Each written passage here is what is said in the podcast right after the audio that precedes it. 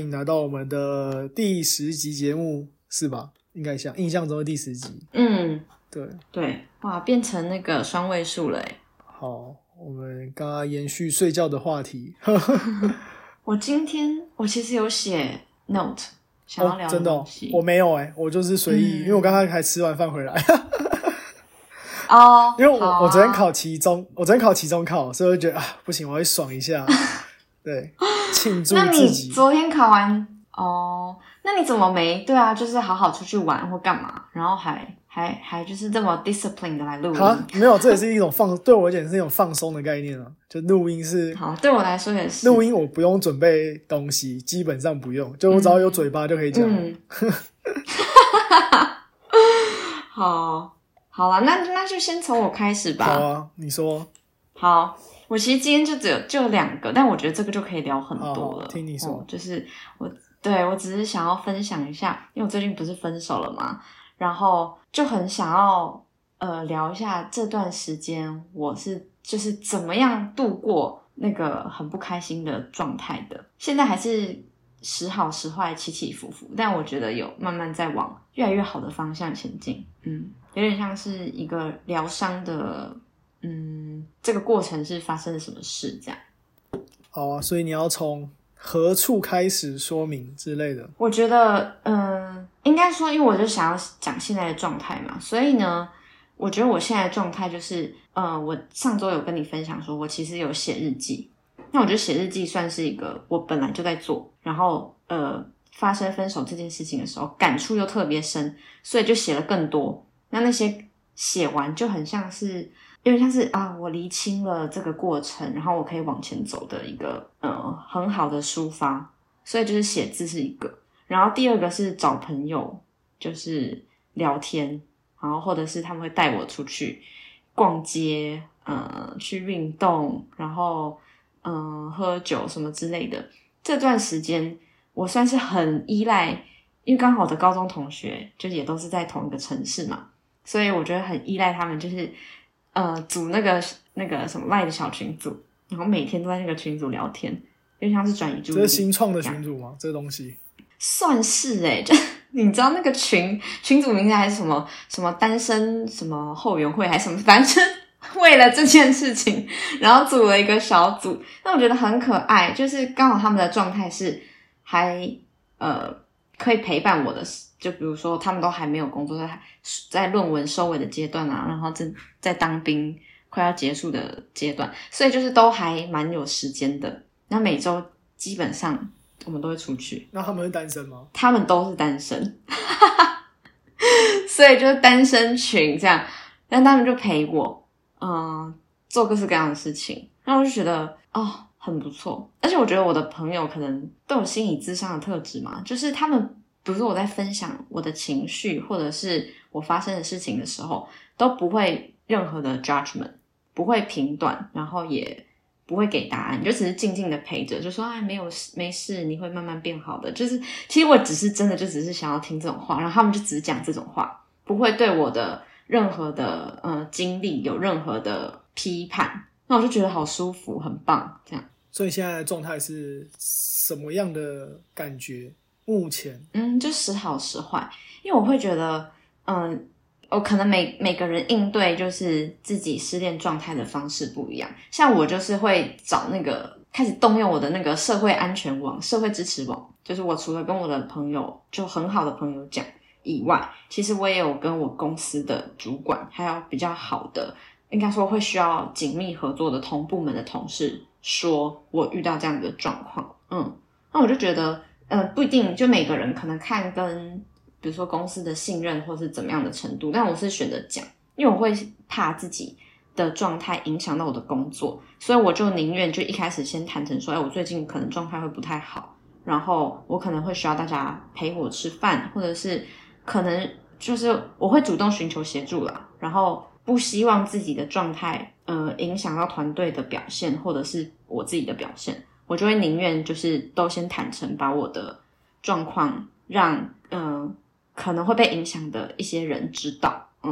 然后就发现这样子的我用的这个策略对我自己来说蛮有帮助的。嗯，这样很像打他跟同事打疫苗一样，等一下可能这个这个人会变成一个疾病，然后 先帮你们打好疫苗，你们到时候就来 cover 一下这个人。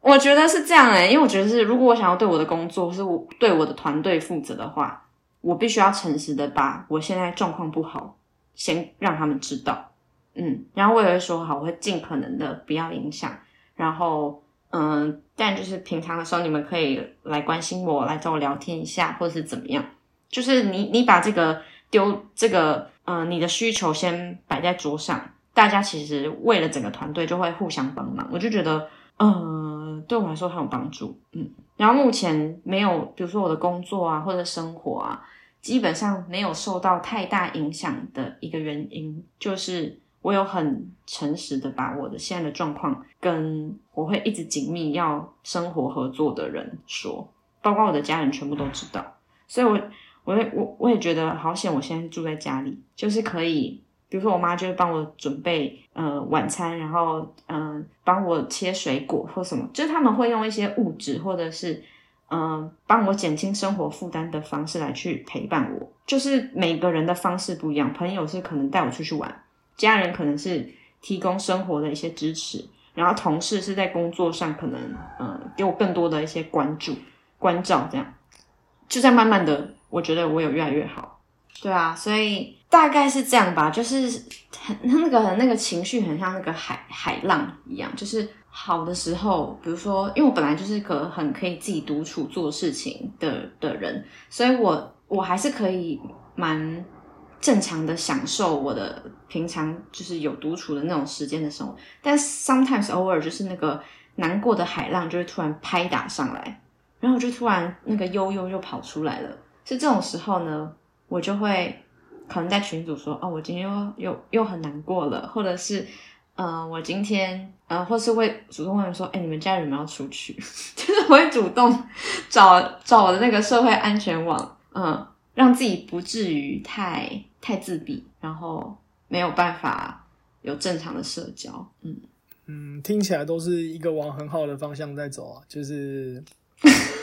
嗯，就是我觉得跟跟公司这件事情其实是一个蛮蛮 controversial，就是要讲不讲，它是一个蛮重要的事情。就是每个人决定会不一样，有人可能不讲，可是有人可能会讲。但我跟你都是用讲的方法，因为我之前之前分手也是跟实验室都讲。然后因为我那时候也是担心说，假设突然有一件事情爆掉，就是比如说把某个嗯 deadline、我自己这边一直一直延误怎么办之类，所以我就先跟大家讲。嗯，我也是属于这种、结果发现其实不错啦，就是我觉得我也觉得，可能因为我跟你个性比较像，就是我觉得这样是一种 试出我的弱点给你看。我有那那你看到我优点，就是我刚才跟你讲一样，先打预防针，我先告诉你我很烂哦，我很烂哦，你不要期待太多。结果你表现的东西是比你告诉大家的还要好期，待的好因，为等人家预期你会很烂，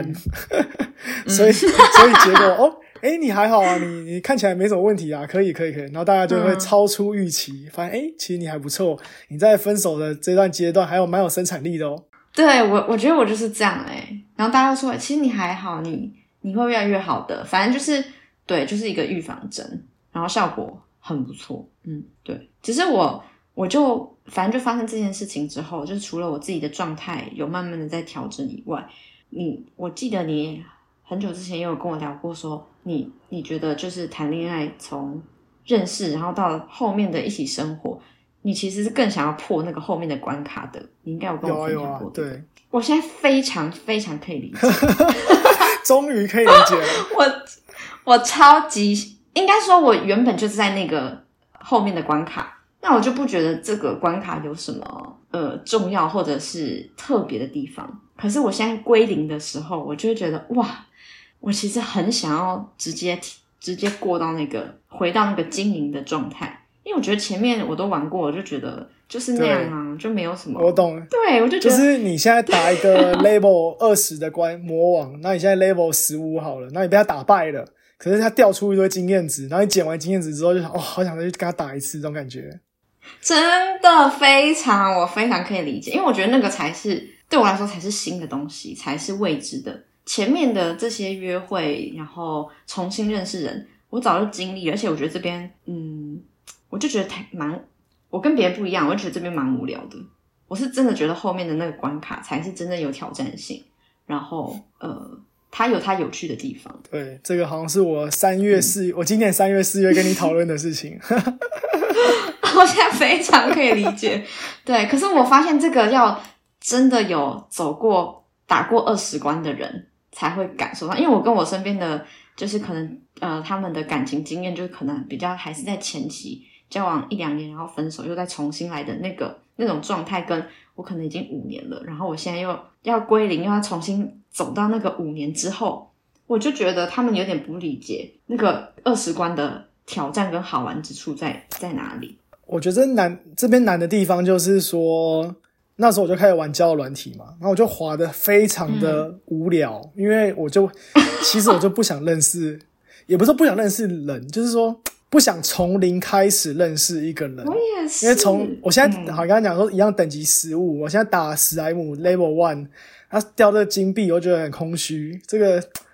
哦，你住哪里？为什么你要读这个科系啊？你为什么要做这个工作？我就很烦，我完全不想跟你讲这些东西。但没办法，你叫软体认识人，就是从从最得这样最最基础开始认识。然后我觉得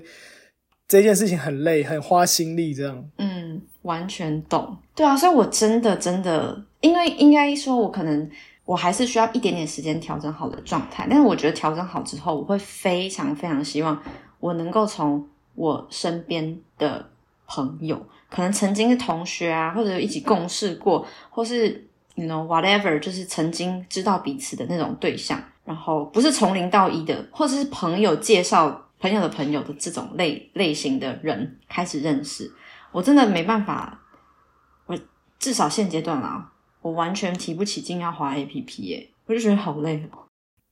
那你后来有去智商吗？还是就没有？有啊，我后来有啊，就是呃，我。呃，应该是说，我约了五次的智商，就是应该说预定了五次的个人吗？还是然后这个五次双人？我们嗯，我们上周是做双人的智商，对。可是双人的智商其实它应该说，不管是单人还是双人智商，通常都要八到十二次，你才会真的嗯有一个 progress，就是有一个比较明显的变化。那上次第一次，所以比较是在暖身的阶段。可是我在。基基本上就是我在我的那个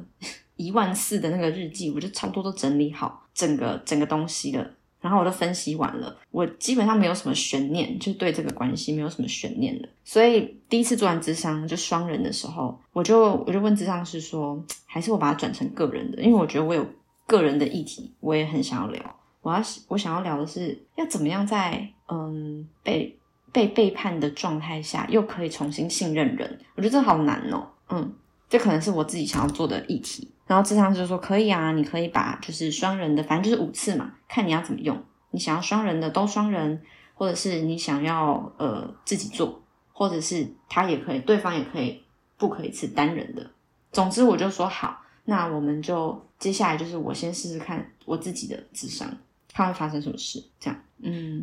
我还是蛮期待从智商里面可以聊出一些东西的啦。今天晚上。哦，你今天晚上线上，你今天晚上智商？对，第一次，对，嗯，好，之后有什么收获也可以再跟你分享。嗯，就是我最近在读，我上次贴给你那个反脆弱，还是偶尔看一下。嗯，然后其实我觉得分手也是一种反脆弱，就是你要在分手中得到东西，你就变得更强大。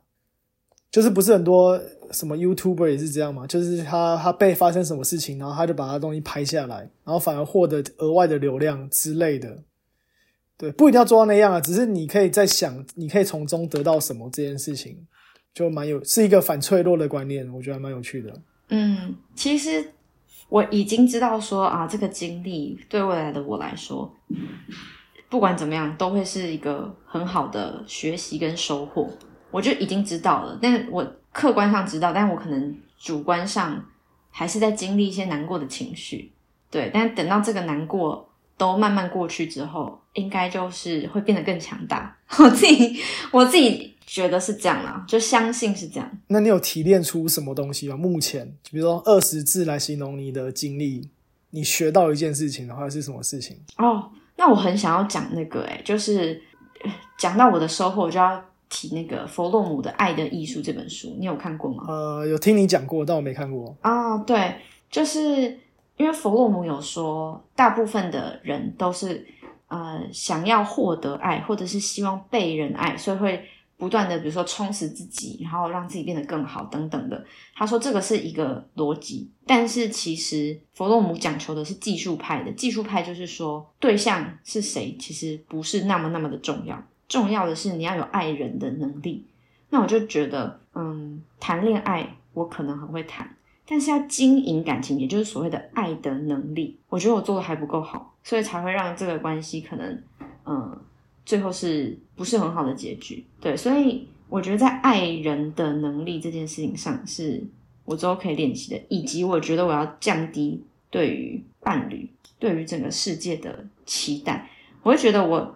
嗯、如果没有发生这些事情的话，我可能就还是一个很很强势的女朋友，或者是嗯、对于比如说环嗯、共同居住的环境，或者是怎么样，会有一些要求。但我觉得这些东西有时候可以放松一点，不需要这么的坚持。放松一点会让两个人的关系会都会更更有弹性吧。我觉得其实要要讲收获真的很多欸、我 echo 一下这一点，这一点我突然就想到一件很好笑的事情，就是之前就是我的分手前，其实我算是很很算是蛮偏抠的人，就是我很在意说嗯这个东西是这个物质这个物品多少钱，然后我们要去算这个。啊，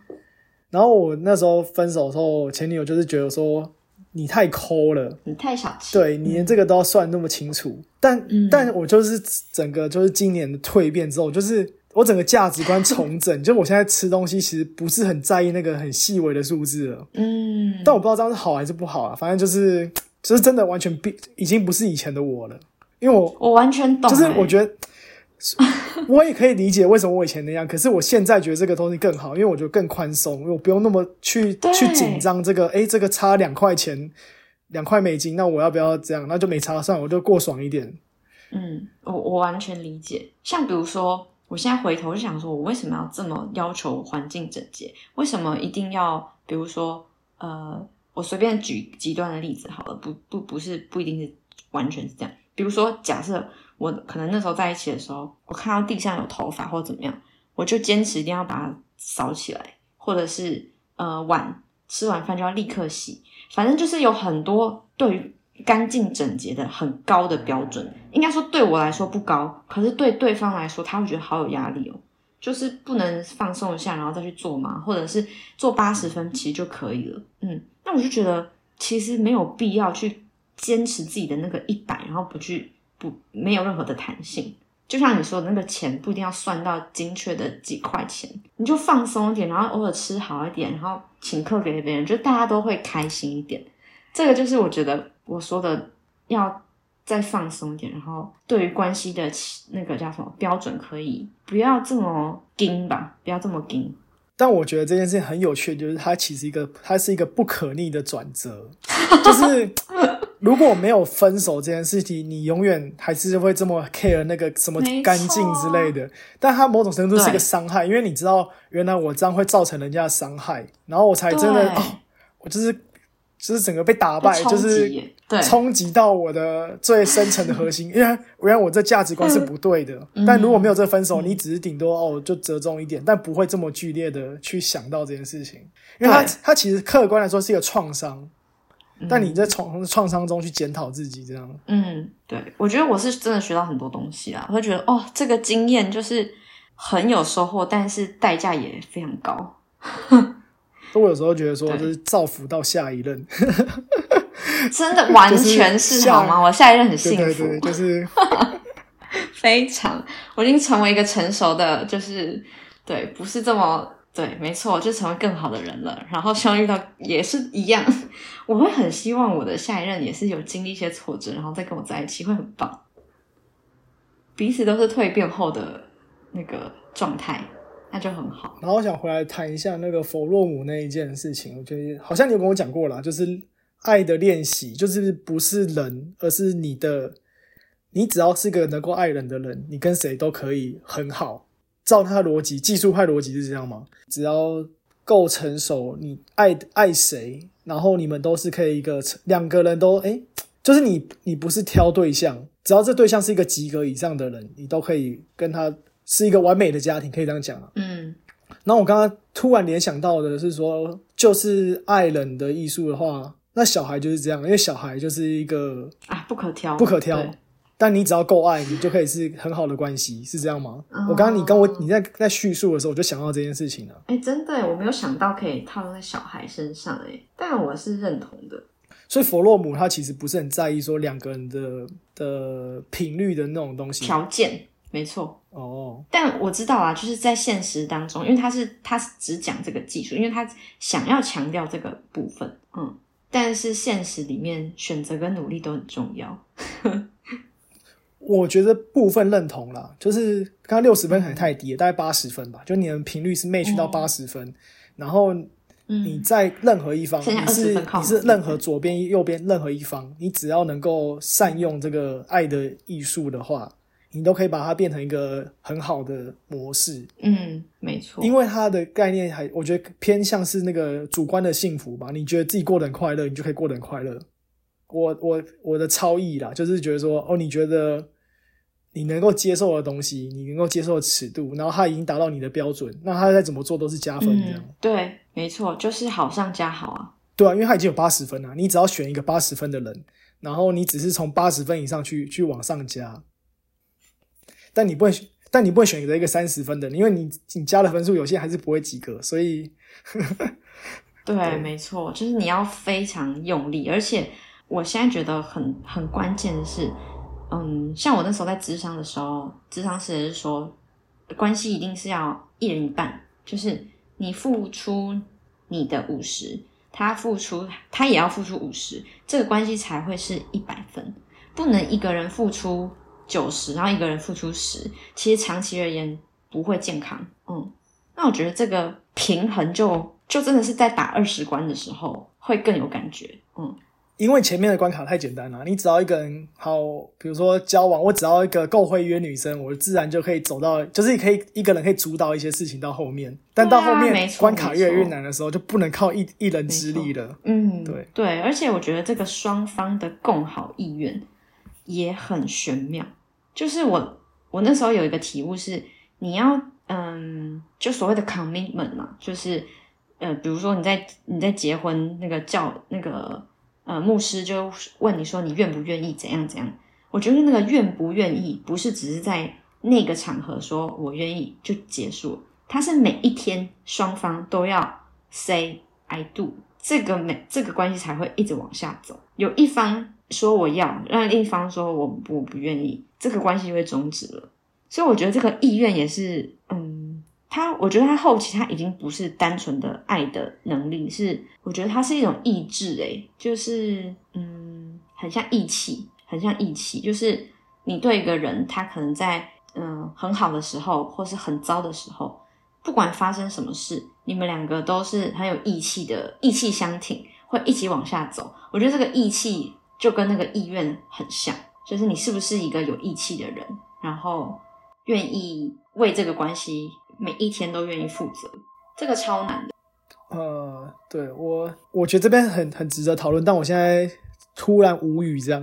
脑袋一片空白，就是 就我想到有些他真的很悲伤两个人的经验发生了什么事情，就是会有一些你有没有看到那种决定要结婚的瞬间，嗯，就是你刚刚讲义气，比如说好，现在是男生为了女生牺牲了某件事情，假设，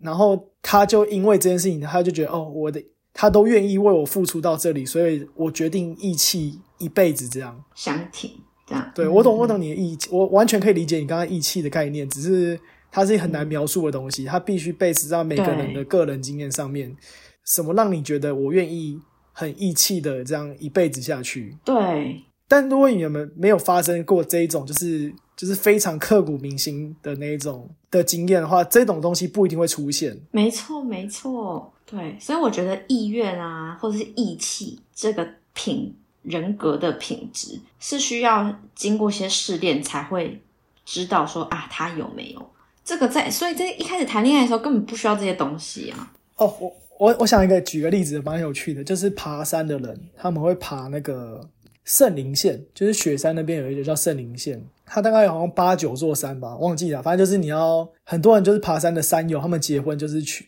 去爬这两座，就是这条叫圣灵线的山，然后爬完之后你要住好几天，睡山屋啊，然后睡帐篷啊，然后风吹雨打都很痛苦，一个人走就很难了，然后你还要两个一起走这样，然后他们就是表示这两个人是可以走过这种大风大浪的这种义气，我觉得啦，他们就会联想到那仪式感，这样他们的走过这个仪式，所以他们的那个强度就会非常的厉害。我很认同诶、因为我曾经也有跟那种很爱登爬大山的朋友聊天，然后他就说，如果你想要测试你的另一半到底是不是可以一起那个往下走的话，就一起去爬大山，就是要过夜，像你说的那种，一爬你就知道了，因为在山上就是很 很严苛的环境，你要自己背很重的东西，对方也要背很重的东西，然后你们要互相帮忙，整个过程都不会很愉快，然后彼此最真实的情绪会在山上爆发。你很不耐烦啊，然后你很怕累啊，或者是反正就是会有一些很真实的面相在你在山面前，就是你就是被一览无遗，所以能够一起爬山，然后又一起下山的，可能就是很有机会。他那时候跟我讲，我觉得好很有道理，很有道理，因为那时候很冷然后你装备可能不够嗯之类的，然后你就会觉，得然后你要借给别人，对你干嘛干嘛，基本上就是要先保住自己，你才有办法保别人。然后你的脾气必须在那时候还，你就是临危还能不乱之类的，真的就是可以看出这个人的那个核心是什么。它就是照见真实的一个过程。对，其实也会看见自己啊，也会发现自己啊，原来我在这么紧迫的情况下，我的心性是这样，我这么自私之类的对，的这么爱生气或干嘛？对对之对对对类的，，对。很好哎、好像可以去爬个山，因为我就是现在就会觉得说，好，然后我现在一个人了，我觉得我有机会，应该说我本来就是喜欢尝试不同事情的人，那我现在又更没有包袱了，我就是可以好好的透过新的活动，然后慢慢重新帮自己充电吧。嗯，哦，那我这边来聊一下 swing dance 的心得好了。突然岔题，但可以。但我的第二点就是刚好要讲但这个回来其实跟刚刚你讲的核心点是一样的。哦，结论，我在 swing dance 我去的时候是第三堂课，然后其实我跳的超烂，因为我根本就没零基础嘛。然后不是那个 follower 跟那个跟什么 leader leader 跟 follower，然后他们会轮嘛。那我们那个时候 follower 只有三个女生，然后 leader 大概七个男生。然后就是我很明显的感觉得出来，就是轮到跟我跳的 follower 的表情跟上一个人差很多，就是他觉得啊啊跟他就是很烂这样，那他也是就是呃很 nice 的笑一笑，但我可以发自内心的感觉，他觉得哦这一次真的很衰，怎么会遇到你这样？就是轮到我，因为他的音乐，然后轮到我这边的时候，他就觉得哎好衰好衰，然后但我也没办法，因为我就真的不会，我也真的是。反正我是跨出我同温层去去去体验这样，对。那但我一开始遇到一个那个阿嬷很好，叫人家阿嬷不太好，反正但她年纪大概是阿嬷等级，他就跟我讲说，就是 swing dance 完全没有错的，也没有对的，你怎么跳都是对的。反正他就给我心理建设，然后说你不要紧张，就是你跳不好也也是也是对的。他就类似讲这种话，然后说你反正你第一次学啊，你有问题就是课后可以问老师这样。所以我就没有那么，他一开始我还没跳的时候，他就跟我讲这些心态，所以我就觉得还好，他有帮我打预防针。但因为他他反正上课还是偏难啊，然后我只是上一堂课，然后其实我最大的体悟是后来这样，就是我觉得就是跳 swing dance 的，就回到你刚刚讲的是要呃并驾齐驱，就是你要对等，你两个人实力要一样，你太强跟太弱，太弱跟太太弱跟太弱可以，太强跟太强可以，但太弱跟太强就不行。对，就是他和我感，我突然感觉到 swing dance 的核心在这。我上一堂课就感觉到了，因为我这 是废物，我这是废物，整个废物等级跳，跟跟强者跳，强者就是嘴脸上没有很没有很不开心，但身体上看起来就很不开心。对，我可以读出他的那个感觉。但 swing dance 很有魅力的地方就在于，他会不断的可以换舞伴，然后你可以透过嗯，在一一场舞会多人的配对之下，会慢慢的变强，就是从从完全零基础，然后到慢慢就是会慢慢跟上，嗯，然后可能你跟一个很强或很弱的人跳，也就一首歌的时间，大家不会不至于到呃完全不跟你跳，因为他就是很快速嘛，就可以一直换伴，就觉得这个舞没有没有什么压力。突然，这让我想到一件事情，很多那种电影都会演说什么老婆去跳 swing dance，然后之后跟人家外遇的事情。那我突然想到，因为这件事情就是你的身体跟人家的身体是不是可以很接触，很协调的去跟上他的速度，跟上他的能力。对，所以我觉得他这本质上在一个肉体上是一个真的很适合出轨的方法，就是因为你就因为你跟他的生理上的协调性很高，你自然就会觉得，哎，我们是不是很合这样？我觉得应该是这样，它是一个很恐怖的、很恐怖的配对方法。哦，你有看过这种电影吗？我记得我有看过。有有有，其实我觉得 swing dance 还算温和。你去跳 tango 就勾来勾去，那个脚在那边磨来磨去，那个更是哎。哦，没有，就结，但回到刚刚的结论，就是旗鼓相当了。你必须你的能力跟人家能力一样强，所以如果你想要找一个很就是很厉害的人，那你就自己要跟上他的。角度才行，跟上他脚步才有办法跟他 match 起来。然后 as follower，就是因为我在学的时候我是当 follower，我就可以很明显感受到，如果我跟有经验的 leader 跳起来，就是就是一个爽字，你就会觉得啊，怎么怎么怎么转，我随便做都很顺，嗯，好像我不用干嘛，但是这个舞就是很顺的，就是可以跳得很好。对，但 for 就跟新手跳的话，就是怎么跳都很卡。嗯，那我觉得这是需要，其实我觉得身体也是需要磨合的，会越跳越顺。嗯，很难那种就是一跳就很 match 的，通常都是人家已经是很很高手了，所以他不管跟什么等级跳，他有办法调整成你的那个状态，跟着你一起。就是我觉得这个大师等级是这样的，他可以调整他的跳舞的状态，然后去配合 follower。嗯，那比较新手的话，真的就是慢慢靠。就是我觉得就是练习啊，然后就会慢慢变好。哦，我觉得是因为你有那个什么，你之前不是跳过云门舞集，所以你可能有一点基础，这样会不会啊？嗯，对，就是身体的律动感会好一些些。嗯，但我是完全的菜鸡，然后可能老师 完全菜鸡去 去打打关卡，但也有趣啦，因为我从来我是这个事情，我本来就是在美国大概两年都一直想要做的事情，然后有一天终于，反正我就那时候就是星期一，我原本以为是免费课程，结果发现不是。但我就觉得不行，我今天就一定要跳到 swing dance，所以我就找了全部城市里面任何一家 swing dance，我就直接去。哦，我也是意志意志力非常强韧，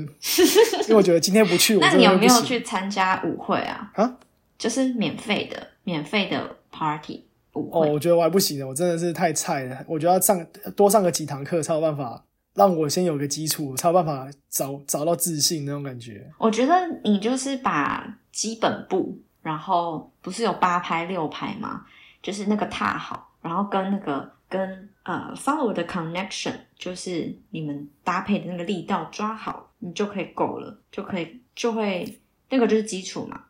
然后剩下就是慢慢。我的基础就是你要先学会念能力。我还 完全没有念能力的人去无法去挑战天空竞技场，你懂吗？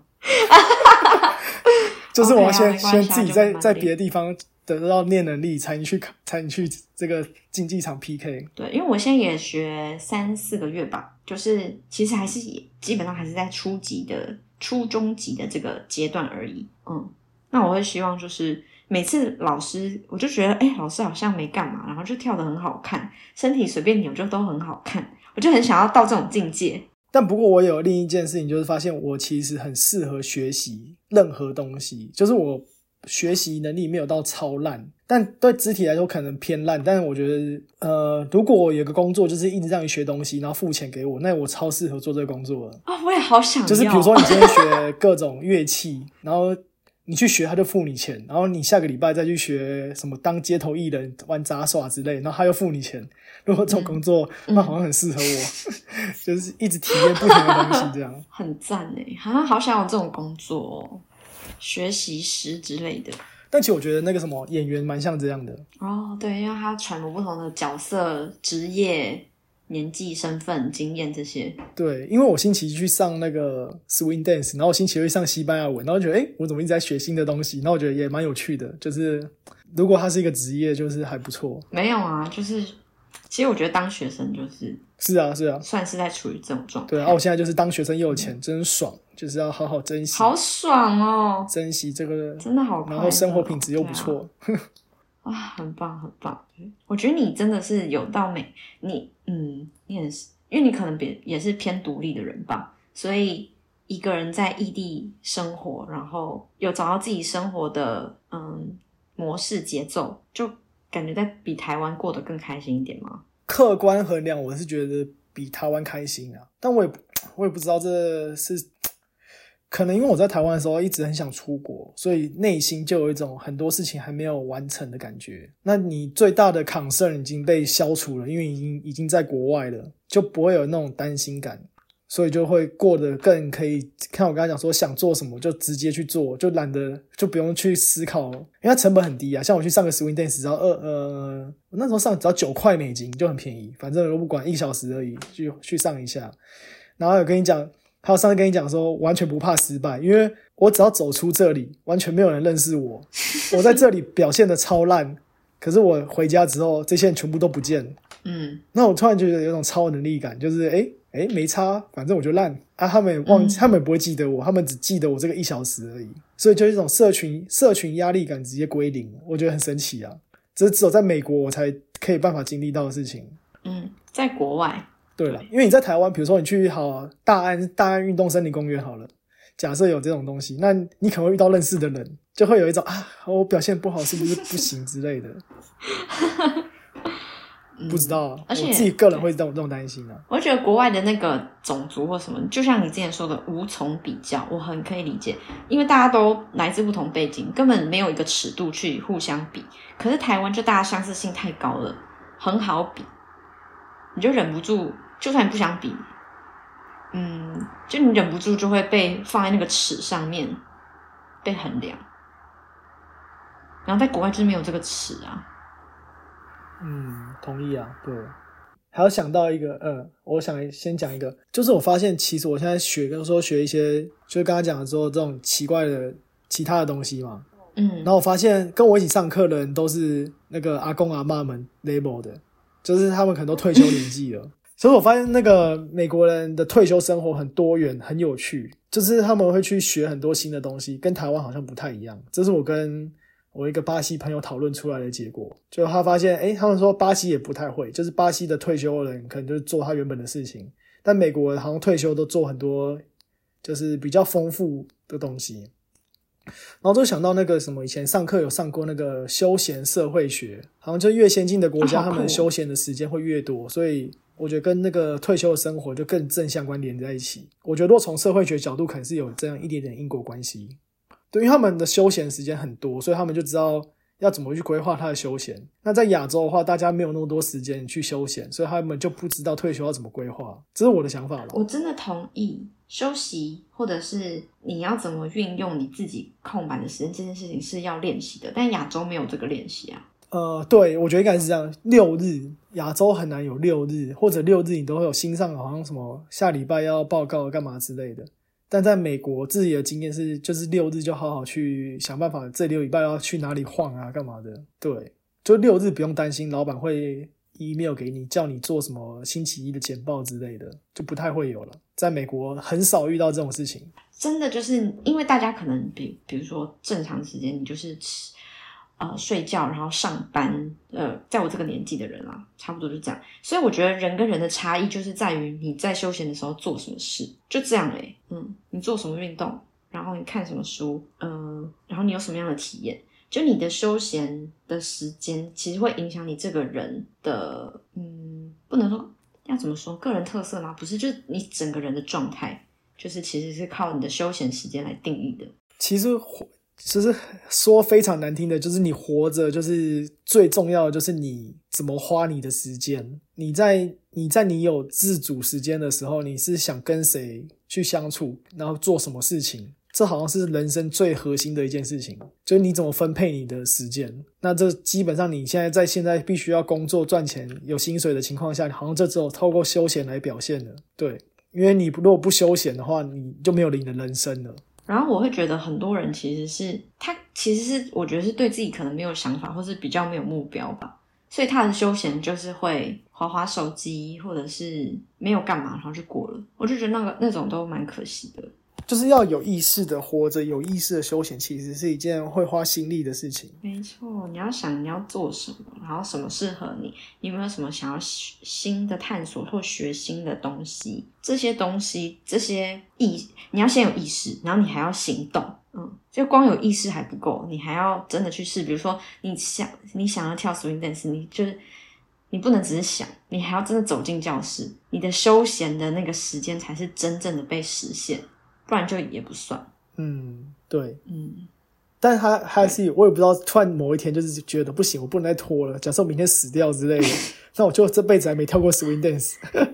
之类的，就是要必须有一个莫名其妙的冲动，对，然后让你就是我就是一定要管他怎样，我要就是要做到这件事情这样。嗯。哎，那我很好奇，你你之前不是有跟我分享说你在练习写那个感恩日记吗？有啊，我最近就是还在写啊，我现在写一个礼拜了，但我感觉不出特别差别。说实在的，就我从上周二还三周三开始写，像现在现在是星期五了，这已经一周多了，还好啦。但但我觉得，我想一下。我就我就真的写三到四件事情，我每天都写在我的那个笔记本上，但我就在看它会有什么效果。因为我之前是听那个什么刘轩的 podcast 叶配，他是说什么写感恩日记的什么两周之后，什么快乐度啊，什么心情稳定度都会提高。他的叶配是这样讲的，但我自己还没体验到那个差异。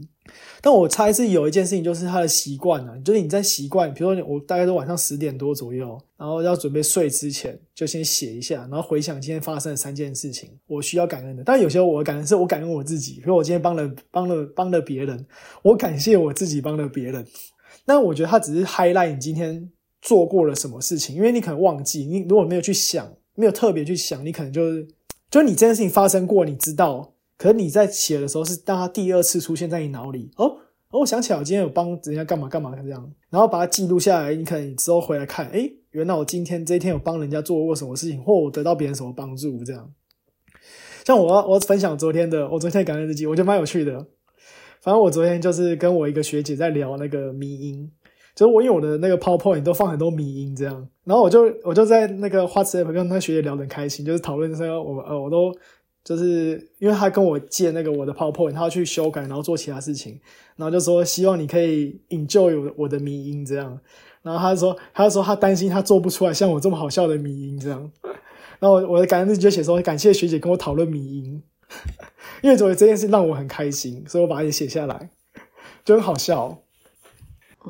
我觉得我想到联想到两个，诶一个就是你说的，你可能现在在效。就觉得哎，这个效果不显，没有很显著。但我觉得它真正的帮助不一定是真的让你意识到啊，除了让你意识到说哦，原来生活每一天都有值得感谢的事以外，它是一个练习回顾。就像你，就像我们刚刚讲的，很多人就是时间不知不觉的过了。可是如果你有一个睡前的一个仪式去回想今天的话，是一个练习，是呃帮助自己有更。嗯，怎么讲？更好的自我觉察，说，哎，我今天都把时间花在哪了？然后我没有做一些真的是感谢自己或感谢别人的事，这是一个。然后还有一个是，我觉得写感恩日记，在人状态很好的时候，不会有特别强烈的幸福感的再提升，因为你可能现在就是一个还不错的状态。但是这些东西会在你有一天啊，假装好了，我现在好了啊，突然失恋了。然后你去回看说，哎，原来我过去这半年，其实我每一天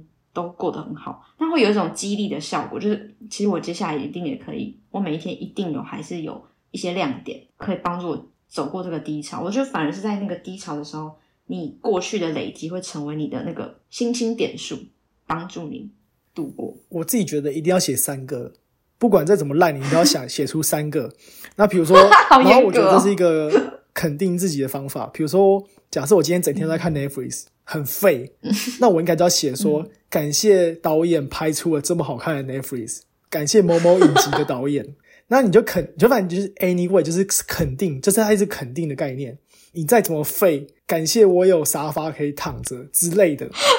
然后你就是，哦，我人生还是有肯定的事情，就是不是告诉自己不是个废物这样。嗯，对，这种 这叫什么？阿 Q 精神，我也不知道怎么讲，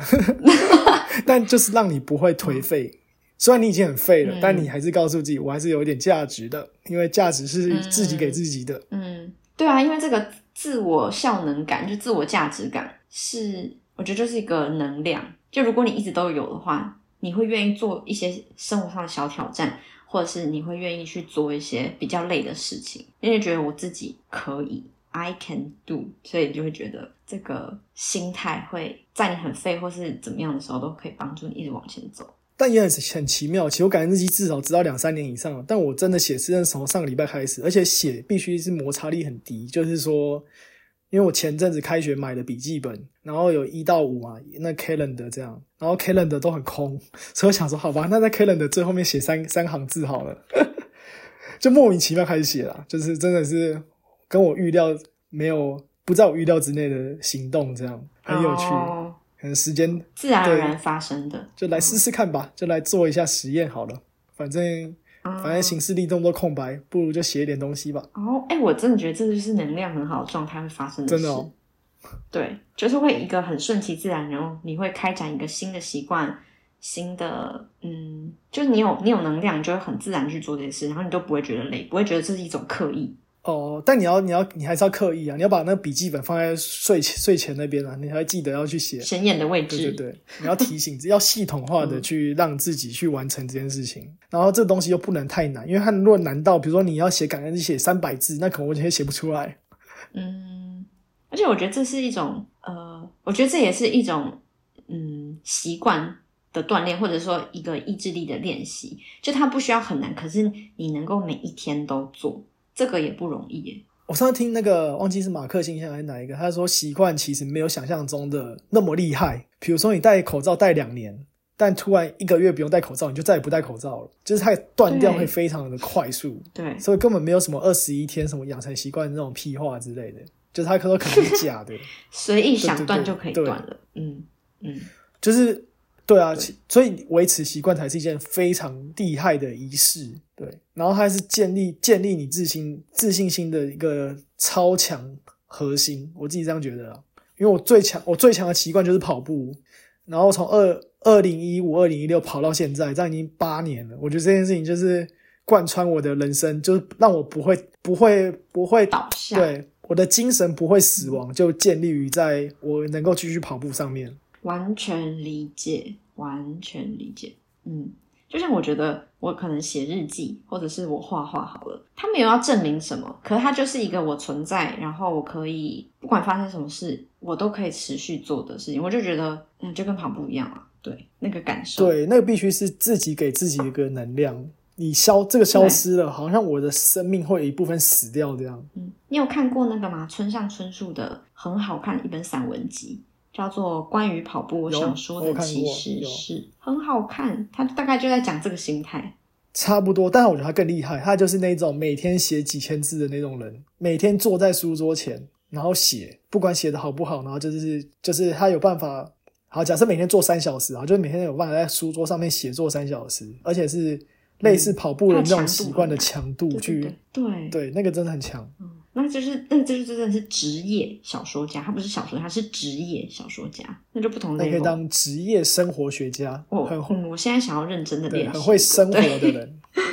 我很虚，对啊，这可以成为我的那个一个目标，嗯，把生活过好。像我，其实我礼拜四、周四的时候，我就去，我就去民传大学演讲，我现在快要变成他们的固定，班好厉害！现在大讲师就对了。嗯，反正因为他是一个职业发展中心的老师联系我，然后我就每学期都会去讲一一次课，这样一一堂课这样。然后，嗯，就私立学校的学生，我觉得比相较于公立的学校的同学，是可能是刺激比较少，或者是对自己的认识或想法还比较没有那么多。然后我在因为我演讲的时候，我都会开那个 Slido，反正就是一个匿名的，大家可以及时的 input 你想要问的问题或者回馈的一个一个网页。我就是通常就是边讲，然后边开着那个，很像很像开直播、哦，就是 你就边讲，然后旁边那个留言就一直刷刷刷这样子。哦，嗯，然后我就问他们说：“哎、我们现在要不要练习？就是每个人写，就不管你是大一还是大四，你就是呃分享一个你的你想要在这个大学内完成的一个小目标，大的小的都可以。你想要交到一个男朋友，想要考英检，你要怎么样，whatever，对，然后就有人说我只是想要当一个人这样。那我那时候看到的时候，因为会有一些很废的答案，嗯，那我那时候看到的时候，我就我就忍不住说，其实你想要当一个人，并不是一件很容易的事。如果你想要好好的活着，它的难度其实是很高的，你要你要顾及的面向很多诶。我想到，如果我听到这个，我的答案是：那你的具体做法是什么？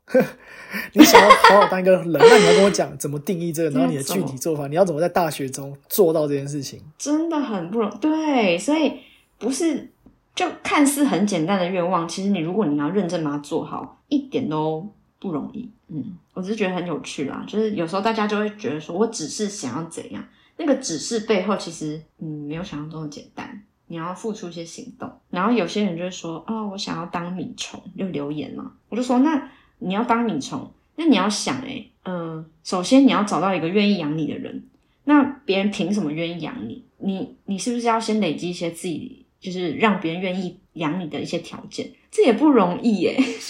当米虫也不是说当就当的好不好？对啊，就是我就觉得他们很可爱啦。嗯，然后想一想，仔细想想一些很废的愿望，要实现也不是一件。就是很简单的事，那你都很认真准备。那你报告的题目是什么？复杂世界的生存指南。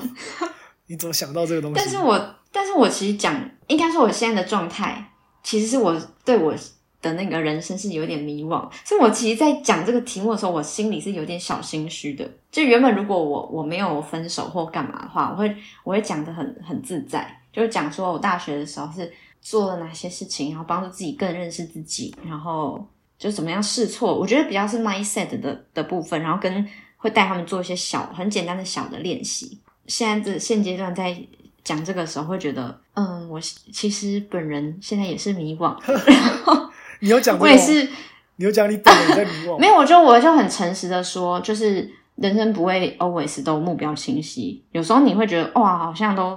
看透一切，然后目标很明确。很坚定，然后到了下一关卡，你可能又突然觉得怎么眼前就是一片迷雾，然后你不知道怎么走，就都很正常。我觉得我一直这样，我一直这样哎，就是我以为走到下一个阶段迷雾会打开，错了，更多迷雾而已，根本就没有。对，就类似我不知道怎么讲，就是史蒂芬金不是有一个那叫什么一个迷雾的那个电影叫什么？我忘记了，有这我好像没看过哎，好吧。反正类似，你以为你在城镇 level 跑到一个好跑到一个更高的 level，你可以看到的事情可以更多，结果没有，上面更多误障，更多的问题。这样，就比如说，好，假设我还没出国以前，没读博士班以前，以为以为读到博士班我会更清楚我要做什么，其实没有，到后来也还是不知道自己要做什么。但我觉得这可能是个性啊，就是有人有两种，有我自己听过是有两种的，就是有人找到你的 calling 嘛，找到你的天命的人。跟另一种是找寻他的 calling，就是他的 calling 这样。然后我觉得我比较应该属于后者，一生都在探索。对对，一生都永远在探索。你永远都没有一个一定的，但你就是寻找这件事情，就是你的、你的、你的 calling 本身。嗯，那我刚刚回你的设定就是一个 adventure 这样子。对，那如果我就刚刚扣回到那个学习，只要一直学习就好了。那说明我觉得真的蛮适合我的，这样就是一直在，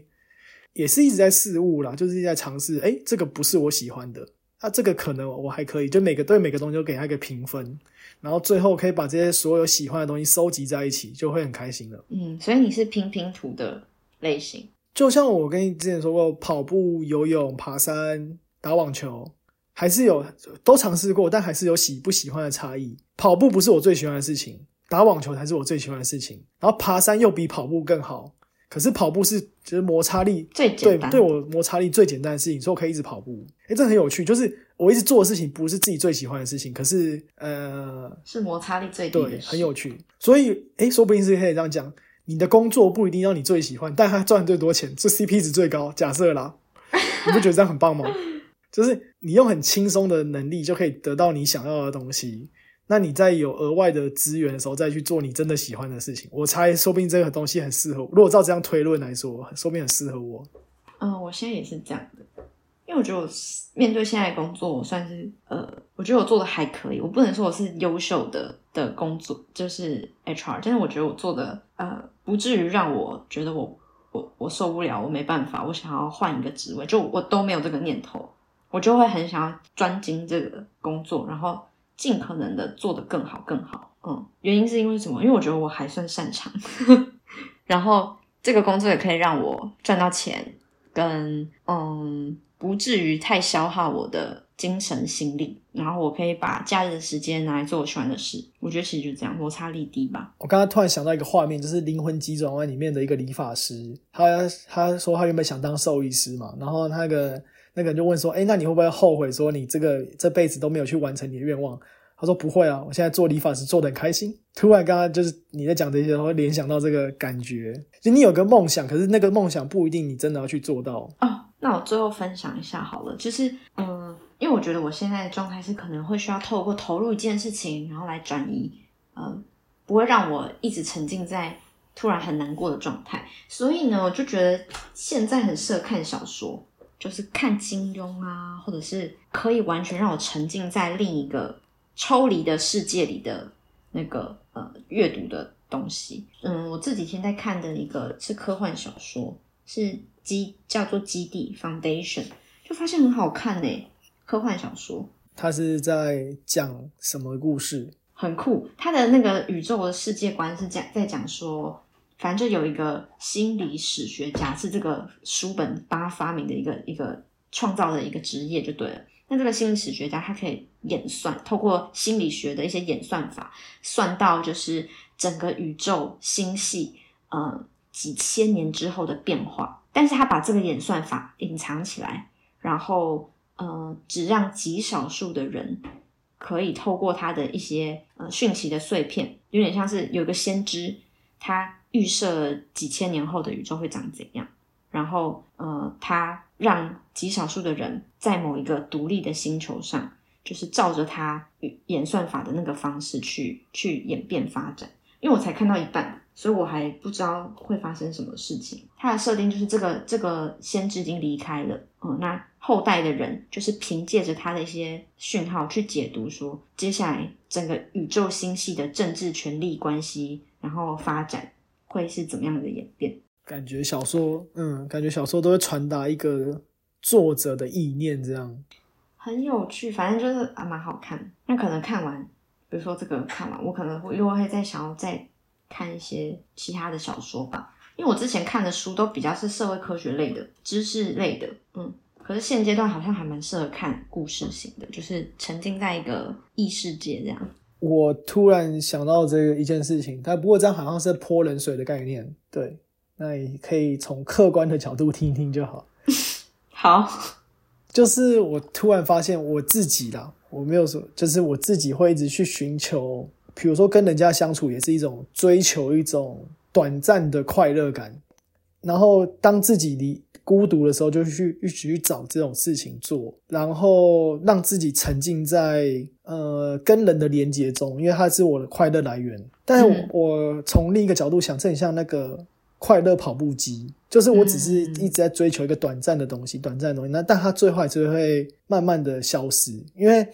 短暂的快乐，它就是说难听点，它还是会消失。然后那我这消失之后，我就觉得有点好像无聊，不知道干嘛。那我再找下一个快乐的东西，然后这就是一个无无限的轮回。没有，我就有时候我会自己反思到这件东西，然后我就觉得，哎，就是有种可怜的感觉。我理解，对，因为我很清楚现在的状态是什么呢？就是要有一个转移注意力的，很像一个阶段呐。就是我我知道客观上这个都是好事，只是我说，呃，就从另一个角度看，我就觉得好像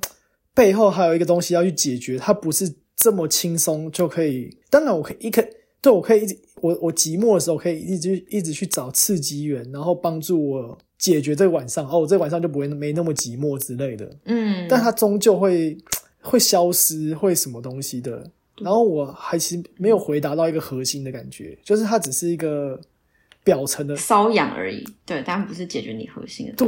不知道你有没有这种感觉？然后你要怎么去 思考这件事情？我非常有，就是因为我很清楚，比如说我看动漫、看书，然后一本接一本，嗯，一部剧接一部剧，背后的就很像是一直在吃那个红萝卜，快乐就是快乐跑步机。我非常清楚我在跑这个快乐跑步机，嗯，那我觉得我不会去不会去怎么样，不去跑它，我还是会去跑它。尽管我知道啊，这个其实就是一个虚度带我虚度寂寞无聊的一个界一个慰藉。嗯，那因为因为怎么说呢，就是嗯，我就是承认说。人人生活的其实就是虚无的，就是其实是没有意义的。然后就看你想要用什么样的方式去度过这个虚无的一生。嗯，快乐跑步机只会是我人生的一部分，我不会让它，我不会让自己 always 在那个快乐跑步机上面。因为有些人可能就是会一直在上面，然后不下来。可是我，我觉得我至少是有选择的能力，我可以选择我这个时候要追剧，我选择我这个时候不要。然后应该说，我就是我就是接受了这个现实吧。就是接受了人就是很虚无的这个现实，然后这个设定，然后我想要跑的时候就跑，我想要离开的时候就离开。我觉得我能做到的自我觉察就是到这边，嗯，因为我没有办法解决那个虚无的东西，会有点可怜啦。但是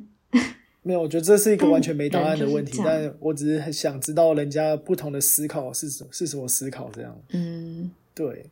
对我唯一能够帮助自己的就是我不会。就是在这个快乐跑步机上，我在跑的时候，我很清晰的知道我在跑，我在逃避某些事情，或者是我现在就是想要耍废，就我都很清楚。但我也会 enjoy 在那个在跑的时候，我就会好好的看剧，好好的不会有那种 guilty。像我以前哦耍废的时候，可能在高中或者怎么样的时候，我会在耍废的时候会有点良心不安，想说啊我这么废行吗？我现在就是没有，我就废的时候我就尽可能的废，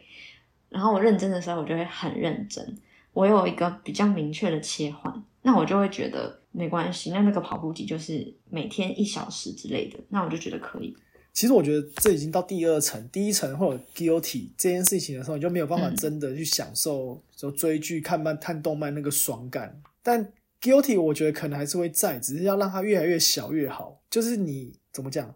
你要看动漫也要看到有心流，这样就是 看到很爽，要不然你。抱着五十 percent 的 guilty 来看漫画，就是又啊好像也要爽又爽不起来这样。对，所以我觉得务实面来说，就是应该要像你这样讲，把它压下去，让它不见，最好是归到零点零零几 percent 的 guilty，就基本上你你做这件事情，你也可以做做的很爽，因为你就是在享受。到刚刚第一层次，就是说我想享受，可是又觉得，哎，这享受好像中间怪怪的，这个这个这个杂念参加进来，好像就就不会那么好，就不会百分之百的爽了。对，我就承认说啊，我就是要这个快乐跑步机，我就是要追剧，然后，但我不会让它成为我那个时间。我人生很大的一部分，嗯，这让我想到一个，我之前我的我之前有写网志，然后那网志后来就不见了，就是 呃，就是网络网站就是我就我就我就发现我更新频率太低了，所以我就把它停掉，然后后面那个备份我也忘记，但我记得我之前写过一个故事，但是反正就提醒我自己，就是说小和尚跟老和尚，然后他就问说老和尚你年轻的时候在干嘛？就是他说什么劈柴烧水煮饭，然后你现在干嘛？我现在也是劈柴烧水煮饭。他说：“那你跟二十年前有什么差别？”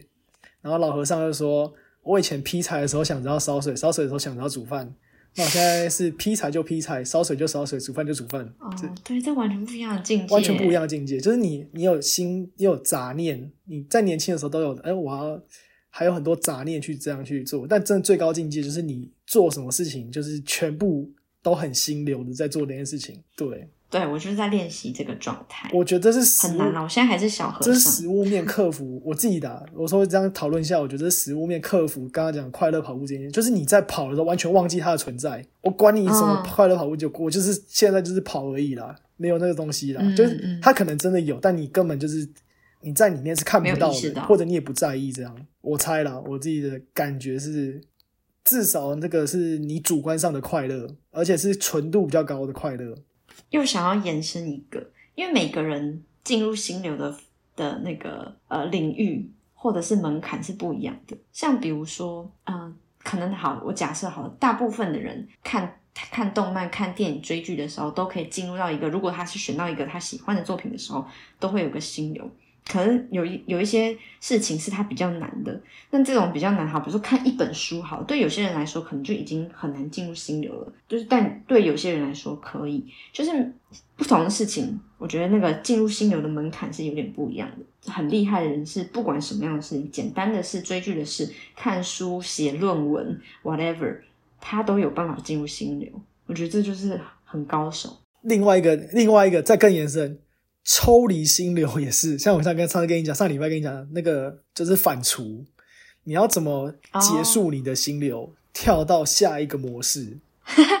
这个也很对，我觉得啊刚刚进入是一件一个难关，你要进入在，比如说你在报告，你在你刚刚去名传大学演讲，那你讲的很开心，但你回家之后这件事情已经过了，那你还在沉浸在那里面，你要怎么抽出来这个东西？我觉得这个会是一个很也很有趣的议题。对，没错，因为我觉得会那个脑袋的那个运算不会这么快，就在事情发生的当下就就就停止，就就是那个啊烧柴劈，就是小和尚的状态啊。他在做 A 的时候，可能还在还在上，嗯，还在，就是他的时间线不是在当下，他可能在过去，在未来，他的头头脑在想这些东西。对，但我觉得这件事情真的是非常难做到的事情，就是一个，我觉得它是算是一种心理素质，你怎么让你的心理素质强健到这么厉害？嗯，你有你对啊，你不是有练习冥想吗？我觉得冥想是一个路径，练习的路径。对，但我觉得冥想可能要像刚刚讲的，像跑步一样，这么的每天去强化它。哦因为我上次有跟你讲过，哦就是其实我偏是走路冥想派，就是就是没有真的要说进到哪里，但我就是要去晃晃，然后当做这是放空，放空就是我的冥想这样。嗯对，嗯就是跑步的时候就把手机放在家里，然后就出去跑，然后在跑步中间，然后就会头脑就去想，那就是我的冥想模式这样。嗯，对，这我之前听一个心理师讲，就是你如果真的不喜欢坐在那边冥想，你就是去走路冥想法，动态的。对，就是自然这样，很方便轻松。我现在也在想，说我应该要养成一个呃，例如跑步，就是也是门槛低，然后可以流汗的运动。那我诶，我知道我没有跟你讲，应该之前有跟你讲过，反正就是三种那个那个内分泌的理论。哦，对啊，什么晒太阳，然后你的清单要打勾勾，晒太阳、跑步跟跟人沟通。然后我们上礼拜，我上礼拜跟一个朋友一起跑步，就呃发现最佳模式就是你跟朋友早上去外面跑步，然后外面是晴天，所以你马上做一件事情，三种能量都拿到了，三种达标，直接达标，全勾勾勾。对，因为我以前都是自己跑步，然后赛你都把它分开的。就我只能完成两项，三分之二。但如果有一个人可以一直跟你一起跑，每天早上跑，假设的话，那你就可以每天都三个勾勾，每天都有超满的能量。哎，可是那个一起跑的跑友要实力跟你差不多，需要跑起来才会。这个跑友也是要选一下的。对，因为我跑友实力还没有那么强，所以我们一个礼拜只跑一次。但就是那一天的话，我就可以一次就可以收集完三种内分泌勾勾。我觉得我要试试看。好，这可以可以成为我的接下来的新的生活习惯，练习看看。不一定是跑步啦，但是对这三个勾勾，我要想一下我可以怎么做。昨天我就是我们我是 TSA，就是台湾学生会的会长，然后我们就跟马来西亚的学生会开会，因为我们过年打算一起办一个活动。然后我就是因为我算是年纪最大的吧，所以就直接变主持人。然后他们也都是因为他们马来西亚的有些会讲中文，有些不会，所以我们就是必须要英文全程开会这样。对我来讲，英文开会是 OK，可是我很少当主持人的经验。然后我就是要，因为我是我们那个我们自己台湾学生会的社团都研究生，所以我就直接讲中文开会就很 OK。只是就是会越来越多挑战，发现诶，原来我用英文去主持这个会议，然后怎么让这个流程进行，就我觉得也是一种很有趣的学习啊。就是我觉得很有趣，它就是它是个挑战，但是这挑战又没有超出我能力范围，它比我能力高一点点，然后我又我都在里面又可以做得到，然后我做完就会有一种有点成就感，就觉得诶，原来我还是可以还不错，在主持这会议上面也算有效率，然后大家提问我也有办法回答之类的，嗯，对，然后就是在你的 learning zone，你就可以对，有一些成长。然后有可能是因为就是年年纪比较大了，经验比较多，因为他们大部分人都是大学生，所以他们在办事情的时候不知道欸，他们信心度不知道好像没有那么高。因为我像我就是，我就跟我们的成员讲说，就是我希望简单，因为我们大家都有要做研究，我们只要让这件事情简单化，让我们花最少时间就好，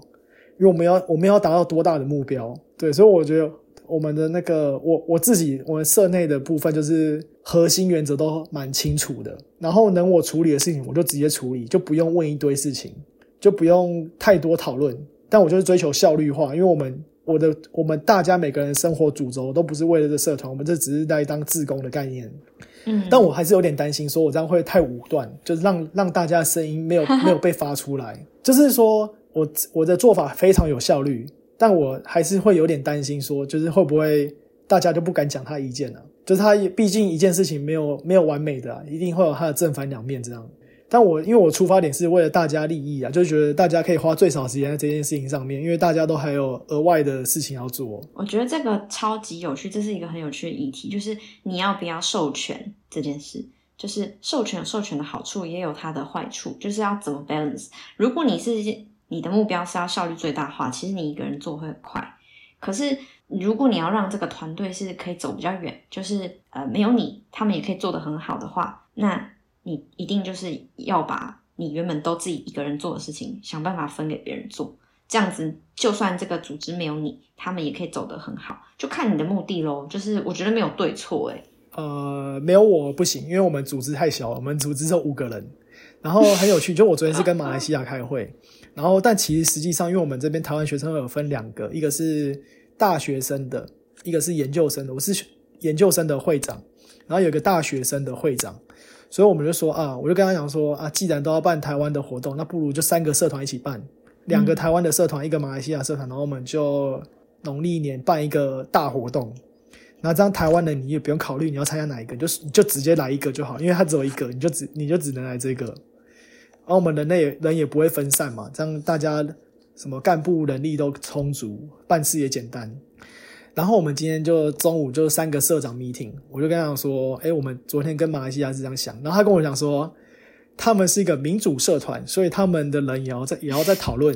到底要不要跟我们合办。然后就觉得，就刚刚就反映你刚才讲的，就是他们是一个大比较大的社团，因为他们的成员大概九个十个，然后我们才五个人。但我说我们这边我们这边决定就是我说好就好，但他们就要投票啊，干嘛？说哎要不要合办？那我们社委要再讨论一下，我再跟你讲哦。我就觉得很有趣啊，但就因为他们的文化背景，就是说他们是在明尼苏达长大的台湾人，就是 A B C 的概念，他们可能中文不会讲。但可能父母是台湾人，那我们这种研究生都是土生土长台湾人，来美国再读个硕士博士这样的人，文化背景还是不一样。对，所以本质上我可以理解为什么分两个社团了，所以后来慢慢理解，因为我一开始完全不懂为什么会这样，干嘛要这样拆？对，但它后背后还是有些脉络不同的概念，嗯，很有趣。对，所以办事情和办事情的追求的东西可能也不一样，比如说我们研究生想要的东西跟大学生想要的东西可能又不一样。真的啊，没错。但我觉得这就是，这就是经营组织最有趣的地方。它没有正确答案，然后你可以因为不同的人，因为不同的背景，你可能可以体验完全不同模式。你可以很有效率的一一人决策的，你也可以体验那种大家一起讨论出一个共识的。嗯，就是会有痛苦，然后也有我觉得对人性啊或什么也是会有很多的体验。对，但我因为我的原则是这个这件事情，它的 responsibility，我对这个事情的负责，我大概只要占我时间的十 percent，所以我并不希望它影响到我的很很多事情，所以我就是让它简单，然后不能干涉到我时间，然后可以可以可以 delegate 给别人外包，我就全部外包出去。比如说谁谁谁可以帮我怎样，我就全部拜托你这样，能够这样我就这样，对，因为这样我才有办法让我的主主主要的 career 可以好好发展。这只是额外的学习，就是对我来说，就是真的是一个涉外活动、课外活动。对，只是我原本没有预期到会学到这些东西啦，就是一个组织怎么去经营，因为组织有内部经营跟外部经营嘛，就是跟不同的社团，超好玩的。对，那那这个时候你就会有不同的角色，因为你在队内的话，可能就是你说什么就是什么，你可以有一种否决权的感觉，因为大家也不 care，大家真的没有什么 care，因为。你们五个人，你说了可也可以说了算，就这样。因为，嗯，对啊，除非非常非常离谱，那我就问说，哎，你们有其他意见吗？那有的话可以提出来讨论。那如果没有的话，我们就以这个方向走。对，那对外部的话，就对外部的话，有点像是客户概念，就是，哎，我跟你是平等的角色，那我也是尊重你们社团的意见，这样。所以有时候我想这么做，但不一定真的会发生这个结果。比如说，我想跟你们合作，但你们可能不想跟我合作，那就算了，没办法，那就只能这样。成熟的人就是会练习，就是在需要有一个人发号施令、分配工作的时候，可以扮演这样子的角色；但需要协调的时候，也可以协调，就是他可以切换在不同的决策模式，然后不会觉得很分裂。是不分裂，因为你站在那个位置上，你就要以那个从那个位置的出发点去去做事情，这样。对，组织营运、组织发展很有趣的地方，就每个人在这个团体里面，他的他对于这个团队的目标，或是他抱着什么目的来，其实都长不一样。有些人可能就是你说你只要十趴好了，他可能他的三十趴重心都在这里，或是有些人更比你更低耶，可能只有五趴。那在这种每个人的那个 engagement 的程度不太一样的状态下，然后又要互相合作，也不是很容易。然后我觉得这件事情说不定会影响到我的职业，我觉得意外的收获真的是很之前讲的推开一扇新的门，因为我一直觉得我不适合当 leader，可以这样讲，就是我不喜欢当班长，当不想当会长这样。但是我觉得说不定我可以做得不错，但我我我需要找到一种，比如说在组织中我的定位，我适合站在哪个定位上。就是我现在算是会长 leader，但我可能发现，哎，其实我更擅长某一件特别的职务，那我以后应该要走那个职务的体系之类的。对，这个就很好。但就是像大风吹，你必须都轮一下，你才知道自己适合在哪个位置。rotation program，对对，嗯让自己有去 rotate 的的机会，这样。嗯，对，那现在刚好是我现在 rotate 到会长这个 leader 的职位，然后我可以从中去感觉到，以后我不会是 leader 的话，那我我可以揣摩 leader 的想法。对，像听大人学里面，他不是很多那种什么老板的想法之类的，嗯，我觉得其实很合理啊，因为老板真的 care 是，比如说他，我上次听一集是说什么，谁谁谁想要加薪啊，那老板就想说啊，你要加薪，其他人会不会抗议？因为你站在员工，对你站在员工的立场，当然是说我想要加薪，对我最好，但老板也知道你想要加薪，可是我帮你加薪，其他人跟我抱怨，那我要怎么办？对，所以你要怎么去好说服老板？哦，老板我要提高薪水，但是你你还是个能够说服人家，就是如果老板帮我加薪，那其他人不会来抱怨，那老板当然说好啊，反正薪水不是我出的啊，那我就帮你加吧。既然你可以帮我解决其他人的抗议，那我就觉得哎，这个好像不错。就是你有时候学到去有机会理解老板的心态，然后就可以知道，那你以后要给老板什么，他才会帮你达到你想要的目的。这样从不同的视角看同一件事情，很好玩的地方。对，所以我就觉得职场的老鸟应该就是这样，很厉害，就可以知道每个人需要的东西，然后自己需要的东西跟人家的交集，那就可以拿到自己需要的。嗯，我觉得在大公司工作的好处就是这样，因为有太多的呃 stakeholders，有我要 support 的，我有自己的主管，我要 support 呃不同的 leader，leader 他们上面还有不同支线的老板，每一个人每一层他们看到的格局，他们 care 的点其实都不一样。然后我原本会，我觉得有一种一直在解锁那个思维层次的练习，就是可能我在 support 这个 level 的 leader 的时候，他跟我说他 care 最 care 的是什么，但是这个 leader 的老板他 care 的东西又可能视野又完全不一样，决策可能又会有所不同，所以以前我会很抗拒这种一层一层的组织，会觉得说天哪，这个决策好没有效率。但我现在有感受到一些好处，就是呃，因为这个层层叠叠的组织架构，你看到的东西每一层真的都不太一样。然后当你在这个 level 的时候，你会看不到上面的一层。可是如果上面这一层它能够 share 它那一层看到的风景，你就会整个心智的 mindset 成熟度，或者是你对决策的考量就会变得更变得更成熟、更全面。然后我很喜欢这种感觉，就是视野被提升的时候，我很喜欢。可能有被虐吧，就是我提了这个 proposal，然后主管就会跟我说：“不行不行，你这个没有考量到 A B C D，所以你你再把那个 proposal 重新想一想。”其实我还蛮喜欢这种被打枪的过程，我就觉得哦天哪，我想的太窄了，我没有想到这些，那我又再重新调整。那在调整过程，我就会觉得我的思维好像也在跟着他们可以看到的成绩一起升级一样，就蛮好玩的。还有一件事情我学到，就是每个 leader 都是一个人啊，就是就是他是好，上次之前跟你讲过那个什么，那谁忘记了，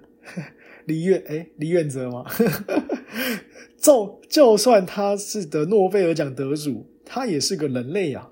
他还是有他的欲望啊，就是不用被他的不用被他的 title 给吓到，而做出很奇怪的事情，反而就是你。不知道，我觉得外商公司应该是这样吧，就是其实大家都平起平坐了，没有在没有在管你，就是你老板多厉害，然后我就要对你毕恭毕敬。至少我的心态是这样，虽然是很不符合台湾人的心态。有时候我跟朋友朋友讲说，就是我听一个兽医的 podcast，然后他就是访问一个很厉害的老师，然后大家在那个 podcast 就是尊敬老师，然后就是讲说啊，老师你好厉，你怎么怎么会做这么厉害的？对，就吹捧吹捧吹捧，然后说我觉得很怪，我听完就跟朋友分享说很怪，就是何必呢？他不过就也是个教授而已。虽然不是说贬低教授意思，但是他就是也是一个正常到那个岁数，得到他该他努力，他他努力他努力的，他得到他该有的。但你那么努力之后，就是他跟你也是一个平凡的人类啊，他你何必觉得自己是 inferior？我好我好像比他弱，然后所以他很厉害，然后我们拜大神。对对他膜拜的感觉，其实我觉得在越在高处的人，反而会越希望大家对他的态度可以平起平坐。我说，如果是心态正常，没有那个大头症的那种，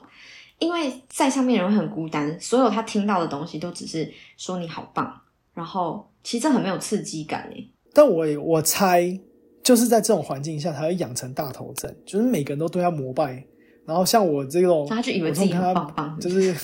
不膜拜的，他可能觉得你很怪，因为他每个接触到的都是膜拜的。他已经习惯了啊，好可怕哦！我不知道，看人啊，啊，有些有些人会发展成大头症的人，有些人不会，他可以维持他的那种菜鸟的初心。但我就真，我就是真心的崇拜那种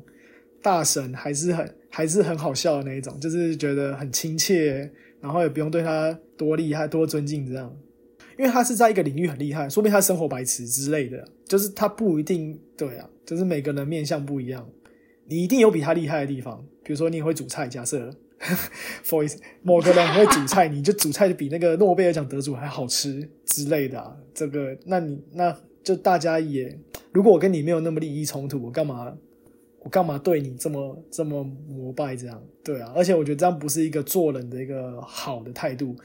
好像是阿德勒有一讨好阿德勒有一个第二集有讲一个很奇怪的观点，就是说不要称赞人家。你有读到那个吗？没没有，也不是说没有读那个，就是他好像是说称赞好，我我不确定我呃我的理解有没有错误，但如果理解错误就可能是我的错。就是他说你会说哦你做的好棒，表示我是一个站在一个高位的姿态，我给予你奖励。我说你做这件事是肯定，我肯。我肯定你，表示说我的地位比你高，所以我授予你肯定。大家是在讨论一个亲子关系的一个要怎么拿捏一个适当的亲子关系这样。但我觉得这件事情是蛮蛮有趣的概念，但又就很难很难拿捏了。你要怎么去做到这件事情？我要不怎么让你感觉到我跟你是平等的？我不是说真的不要称赞，只是我说你要建立在你的心态是平等的。对，反正我自己在读到那边的时候，觉得有点惊讶。诶，我没有想过，原来称赞人家是一个说我现在比你好。然后比如说呃，比如说我开车，我是教练，在你旁边看你开车，然后说哦，你这开的不错。那因为我是教练，所以我给你这个称赞你哦，你这做的好，好棒棒一张。但我永远是你教练，概念上是这样，嗯，这样很不好。嗯，对，对。那我们要怎么，我们要怎么在称赞人家或者事出善意的时候？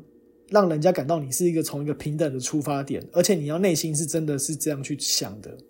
那我觉得跟内在状态很有关系，就是嗯，彼此的自尊或是自信要在差不多的 level，所以在互相给肯定的时候，让对方会觉得说你跟我有点像是你是真心的看见我的好，赞赏我，但又不是过度的，就是。因为我比你高人一等，然后所以我有点像施舍你这个好棒棒印章，又不能有这样子的感觉，我也不知道怎么形容，但我会觉得那个跟两个人内在的状态会会很有关联。比如说我是一个超级自卑的人，然后你是一个自信心水平可能假设是一百分，然后我是五十分的人，好了，你在跟我说你在真心的欣赏我的时候，我 maybe 会觉得说你在给我好棒棒一张，可是如果我的自信心也是一百分。然后你你的自尊自信也是一百分，你在欣赏我的时候，我会欣然接受。所以你说也是自，就是两个也是要那个程度相当才有办法感到这件事情，势均力敌。对你才能今天一直讲到这个，对，一直讲到两人的那个程度必须要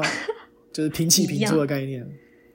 真的是这样，不然就会很累啊。这就是频率啊，你没有办法频率站在同一个高度、同一个赫兹，你没有办法对到。就是我自己在台湾的公司的话，其实我有遇过好的老板，就是说他称他是你主管，但他在外面是称呼你同事，你们就是同事，你们 colleague。然后学校好的老师就是他，你以前也是他的学生，但你毕业后是变成他的朋友，因为你已经不是学生关系，他就把你就视为你是他一个一个朋友。你以前是他学生状态没错，但你已经跟他脱离学生关系，其实你们就是一个平等的阶级。我觉得这是我在主管跟在老师们阶级我学到一件很重要的事情，就是我以后是主管，那我的下属其实只是我的同事。然后如果是老师，那我学生毕业后就是我的朋友，就这样而已。你再也不是他不会是什么一日为师，就永远是永远都是对，学不是。。我觉得刚刚讲变成朋友的心态会比较健康，而且你也会得到他的尊敬，其他人的尊敬。因为好像博士训练其实就是一个博士毕业之后，你就是一个你从一个没有 PhD 的身份得到一个 PhD，那你们地位就是完全一样的，没有说他、嗯，大家都博士，对大家都在最高学历，人 呃人类历史上最高学历了，就这样了，不能再高了，就这样而已了。所以你你能够提出的意见跟他的意见基本上要被等量的衡量。如果你们是对差不多的，就是在同一个场域，应该要同样的衡量，对啊，你们声音没有谁比较大，谁比较小声，这样，这是我对这个东西的看法啦。我下礼拜要去那个 Iowa，就是 conference 出差，哦，你要去出差也，不，也就是去参加研讨会这样，但只要开车过去就好，所以也蛮近的。好的，我下周四五会去我们公司的，嗯，算是 team building 吗？反正就是花莲的两天一夜的一个活动。不过我觉得总总结来说，感觉你的状况也不会到，就还是蛮健康的啦。我觉得就是你很意识到自己的状态，然后很蛮理性的去处理这些各种情绪类的东西。我觉得我自己分析完，然后就变得舒服很多。就原本从胃口很不好，然后睡不好，到现在我的胃口已经恢复了，然后呃偶尔睡不好，以发生这种事情，然后我自己觉得复原力应该算是蛮好的啦，需要再一点点时间储备好能量，然后再再往前走，这样。我觉得我整体看起来就是蛮正向，有点像是金融海啸来或 COVID nineteen 来，你第一个月不知道怎么处理，但你就马上规划好一个蓝图。我只知道哈现在啊金融海啸我被裁员了，然后但我知道我还可以做哪些事情，然后就把计划列出来。然后我只知道我现在是还没找到工作，那我还是可以做一些东西，这样、我觉得很像，听起来像这样。但因为人生不会就是只有这个一次的意外，它可能还会有后续的东西，但这个感觉都可以帮你练习面对这个脆弱，面对黑天鹅事件，你要怎么去反脆弱的概念。啊，哎、这真的是我的黑天鹅哎、这完全是。呃，商号有点黑天鹅，但我也我另一个层面也不一定是真的黑天鹅啦，对就是说他早有预示，对对对只是我没有。对。嗯，但我觉得不错啦，当做是一个练习，就是各种各种意外都是礼物，然后去嗯去练习怎么处理这个东西。嗯，对我还在还在练习，就是还在这个过程中。好，感谢你今，天那我们陪我聊天。就到这里了，好哟，今天到这边喽。感谢大家。好，拜拜。